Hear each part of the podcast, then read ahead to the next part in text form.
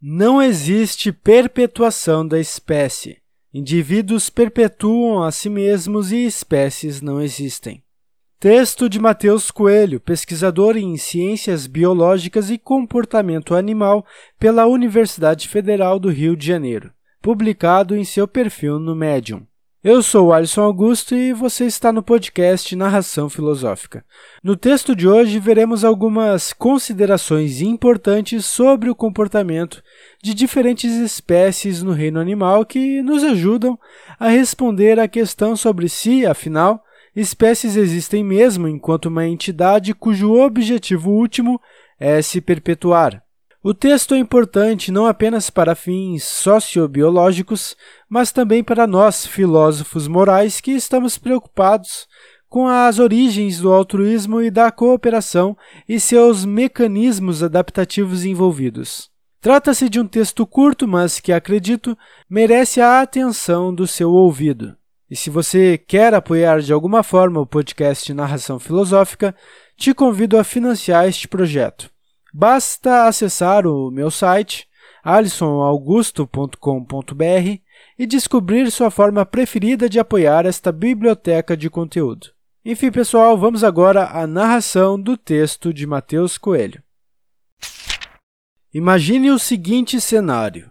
Um bando de búfalos se alimenta à beira de um rio e à espreita estão três crocodilos famintos.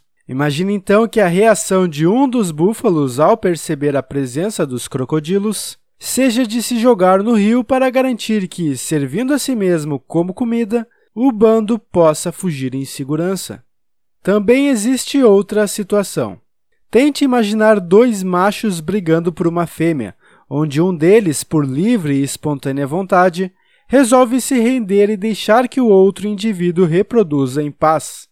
Qualquer um que tenha vivido tempo suficiente no planeta Terra sabe que essas situações não acontecem. Elas são, é claro, ridículas, e mesmo se acontecessem, não poderiam se manter por seleção darwiniana. Bandos de búfalos não são clones genéticos como colônias de formigas ou abelhas. O que quer dizer que um suicida não ganharia nada se sacrificando por indivíduos não aparentados e machos que se rendessem morreriam sem deixar descendentes, levando consigo o comportamento de rendimento. Pela perpetuação da espécie. Frequentemente se diz que algum animal não humano se comportou com a finalidade de perpetuar a espécie. Talvez o melhor exemplo esteja no comportamento reprodutivo. Enquanto que, para o senso comum, o ato de reproduzir é um comportamento altruísta de um indivíduo para com toda a sua espécie, o que acontece na prática é um pouco mais complexo. Apesar desse raciocínio se basear numa premissa correta, que é aquela que assume que os indivíduos têm motivações inerentes em relação à sobrevivência e reprodução, esse modo de pensar não está certo. Os motivos datam pelo menos do século XIX. Naturalmente, nascem mais indivíduos do que conseguem se reproduzir. Esse é o motor do que Charles Darwin chamou de seleção natural. Como os recursos do ambiente não são infinitos, apenas uma determinada parcela de indivíduos está apta para chegar à idade adulta e, assim, deixar descendentes. Considerando que recurso Além de incluir comida, também inclui o sexo oposto, isso deve nos dizer alguma coisa. Para os machos, as fêmeas são como comida ou água. Elas podem ser monopolizadas, não pela ingestão, mas pela gestação. Aqui entra a seleção sexual, que fornece um ambiente competitivo onde vários machos de uma mesma espécie disputam pelas mesmas fêmeas. Levando em conta que um indivíduo é geneticamente único e carrega o potencial de dar origem a toda uma população de indivíduos mais ou menos semelhantes a ele, quando um macho com sucesso insemina uma fêmea, ele está diminuindo as chances de outros machos passarem seus genes para as próximas gerações. Em outras palavras, ele está matando geneticamente outros indivíduos de sua própria espécie. O indivíduo que obtém sucesso na reprodução está perpetuando os próprios genes, a própria linhagem e não toda a espécie. Com a contínua seleção dos genes desse indivíduo, logo toda a população se assemelhará a ele, e isso em detrimento de outros indivíduos lá de trás que não se pareciam exatamente com ele, mas que todavia eram, digamos, da mesma espécie. Uma objeção mais óbvia seria dizer que, mesmo assim, está havendo uma continuação da espécie porque um macho precisa de uma fêmea com compatibilidade genética. E se há compatibilidade genética, é da mesma espécie. Mas isso também não é bem verdade. Nem todos os indivíduos de uma mesma espécie conseguem se reproduzir, e nem sempre os motivos são claros. Além disso, alguns indivíduos vistos como pertencentes a espécies diferentes se reproduzem perfeitamente. Espécie? Essencialmente, na verdade, espécies não existem. Sim, é isso mesmo. Espécies não existem. O termo é um construto humano útil que obedece às nossas limitações tanto epistemológicas como, por mais irônico que seja, biológicas. Os critérios que usamos para definir uma espécie animal não se aplicam às espécies de bactérias e nem às de plantas, sendo todos eles mais ou menos arbitrários ao grupo de organismo estudado. Além disso, se tivéssemos uma máquina do tempo e da linhagem humana, voltássemos gradualmente no passado, com pausas a cada 100 mil anos, partindo de hoje até 6 milhões de anos atrás, seria impossível dizer quando alguém é um Homo erectus e não um Homo habilis. Só é possível dizer onde começa uma espécie e termina outra pelo registro fóssil, que não é perfeito. Não existe um único dia em que uma espécie se torna outra. É um processo gradual que leva muito tempo. O que existem, na verdade, não são espécies, mas populações de indivíduos mais ou menos semelhantes geneticamente. A população, inclusive, é que evolui, e evolui continuamente durante uma escala de tempo muito maior do que aquela em que seres humanos vivem suas vidas, o que impossibilita que consigamos enxergar essas populações mudando como massinha de modelar. Muito da noção de que os organismos se comportam de maneira benevolente em relação à própria espécie vem da nossa capacidade de agir assim entre nós mesmos. Nós somos o único animal capaz de apresentar um altruísmo genuíno em relação a desconhecidos que seja capaz de durar por longos períodos. A cultura humana realmente faz a diferença. Os outros animais não têm uma cultura altamente cumulativa como nós temos, o que não significa dizer que eles não possuam sistemas culturais complexos. Entre eles, Faltam contextos onde o altruísmo possa se sustentar a longo prazo, enquanto sobram contextos que favoreçam o egoísmo não só dos genes, mas de seus veículos também, os indivíduos. A amoralidade da natureza.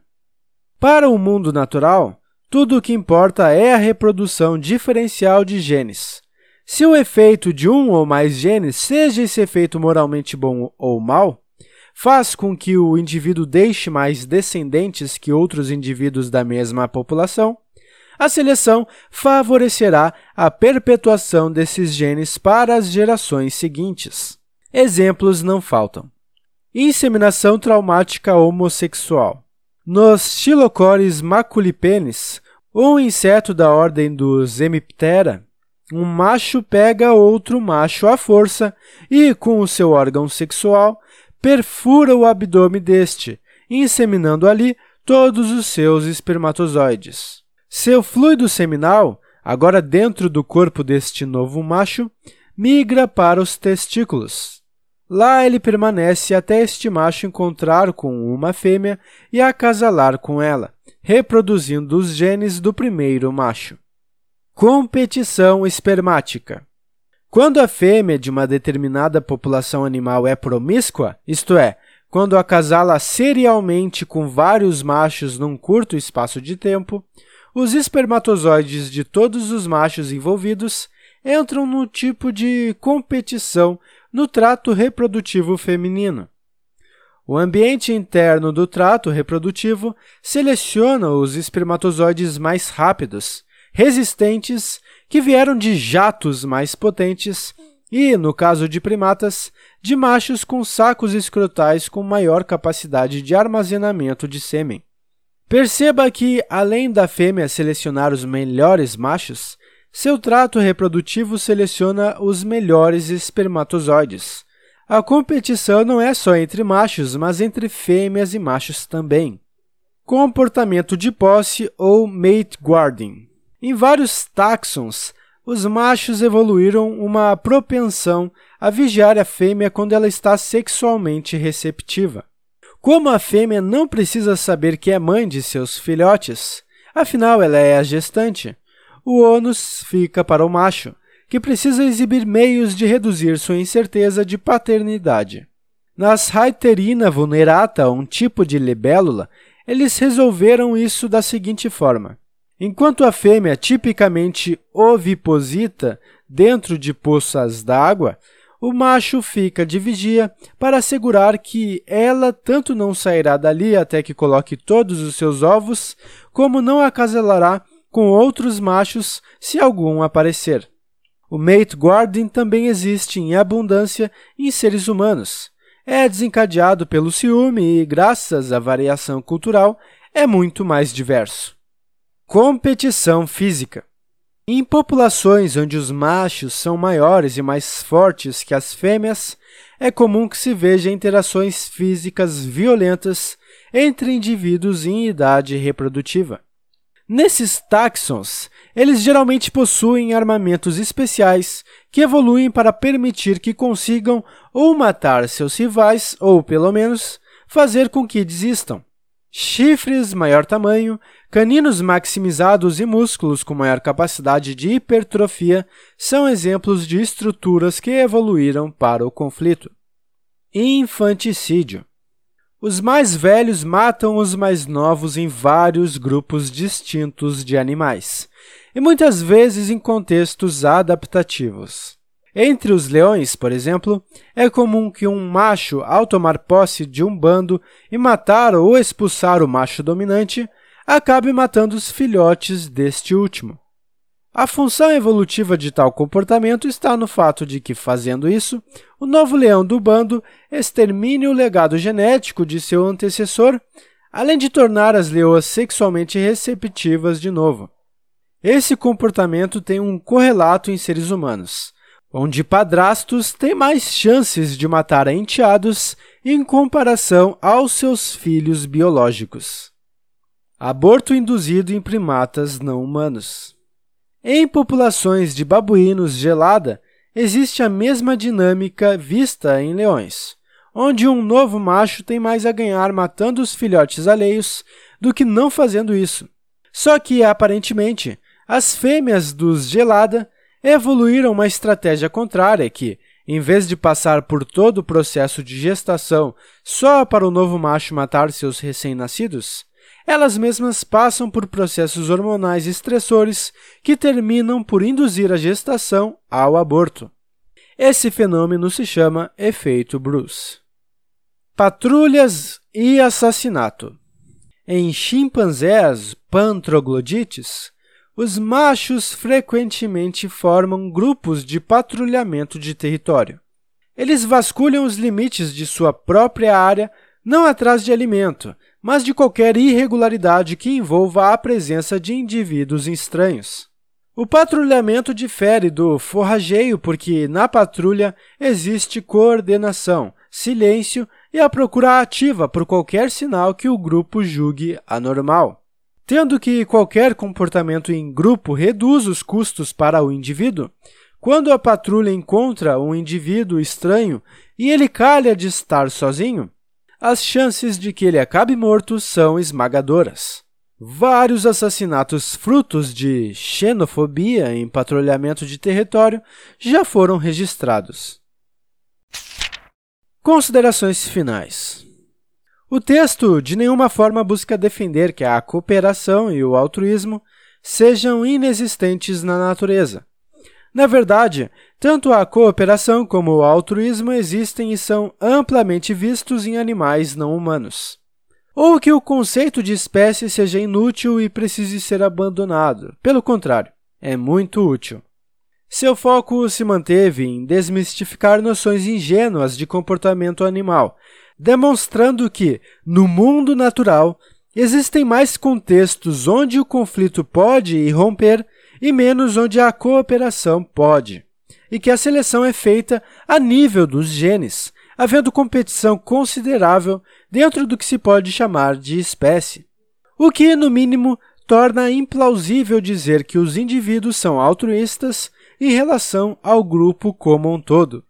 Se existisse um princípio benevolente mantendo a organização dentro de uma mesma espécie, o leão não seria infanticida, os chimpanzés não assassinariam ninguém, as fêmeas de gelada não fariam aborto, machos não entrariam em competições mortais e, bem, búfalos se sacrificariam aos montes. Para o bem da espécie e noções afins, são concepções humanas que não têm vez na biologia. E aí, pessoal, Alisson falando. Então, vocês gostaram do texto dessa semana? Como o próprio Matheus resumiu no seu perfil no Facebook, este texto apresenta alguns animais com comportamentos peculiares, como um inseto estuprador homossexual, um besouro porradeiro, um macaco de torcida organizada, uma babuína aborteira, leões infanticidas, lavadeira ciumenta e competição de esperma em útero de meretriz. Ou seja, a linguagem chula aqui serve não apenas para dar um tom cômico aos fatos narrados, como também para nos ajudar a desmistificar a visão romântica de que a natureza é um campo aberto de bons selvagens preocupados aí com a sua casa comum e com o bem-estar de todo mundo. Nós precisamos reconhecer que a nossa forma de olhar para essas diferentes espécies de animais causa estranhamento frente ao comportamento deles, afinal, como somos condicionados culturalmente para sentir certa repulsa diante de tantos atos que a gente pode encontrar aí na natureza. O que vale notar é que, mesmo que estejamos sendo antropomórficos ao analisar sobre o quão estranhos são esses comportamentos animais, ou seja, julgando que tudo isso é realmente estranho apenas porque soa estranho para nós, humanos, os exemplos nos ajudam a crer que a busca pela sobrevivência e reprodução não é condição suficiente para determinar que os indivíduos busquem o bem último da sua espécie. E notar isso não é meramente trivial. Na verdade, uh, nos ajuda aí a ter um insight diferente sobre tópicos de ciências sociais, dentre os quais a gente pode pensar aqui nas motivações dos indivíduos da nossa própria espécie humana frente a diferentes conflitos, como, por exemplo, quando nos perguntamos sobre por que muitos negros africanos compactuaram com a colonização europeia e ajudaram a traficar outros negros africanos, ou então porque constantemente traições patrióticas e mesmo dentro do próprio seio familiar ocorrem com tanta frequência. Levar em consideração esse aspecto evolutivo de perpetuação dos próprios genes e do próprio indivíduo em detrimento da espécie nos faz também considerar que a perpetuação de interesses egoístas humanos sobre os interesses de seus semelhantes, dos seus comuns, é um traço evolutivo compartilhado entre nós e os outros animais aqui citados. Ou seja, trata-se de um dado com implicações políticas, sociais, culturais, históricas, éticas, morais e filosóficas no geral. Bom, pessoal, fica a reflexão aí para vocês. Se de alguma forma esse papo instiga vocês a compartilharem suas opiniões, fiquem à vontade para deixarem os seus comentários ou entrarem em contato comigo pelo meu site. Eu sou Alisson Augusto e se você quiser me ajudar na divulgação de mais conteúdo como este, acesse alisonaugusto.com.br e apoie financeiramente este podcast. Nos vemos na próxima leitura, então um forte abraço.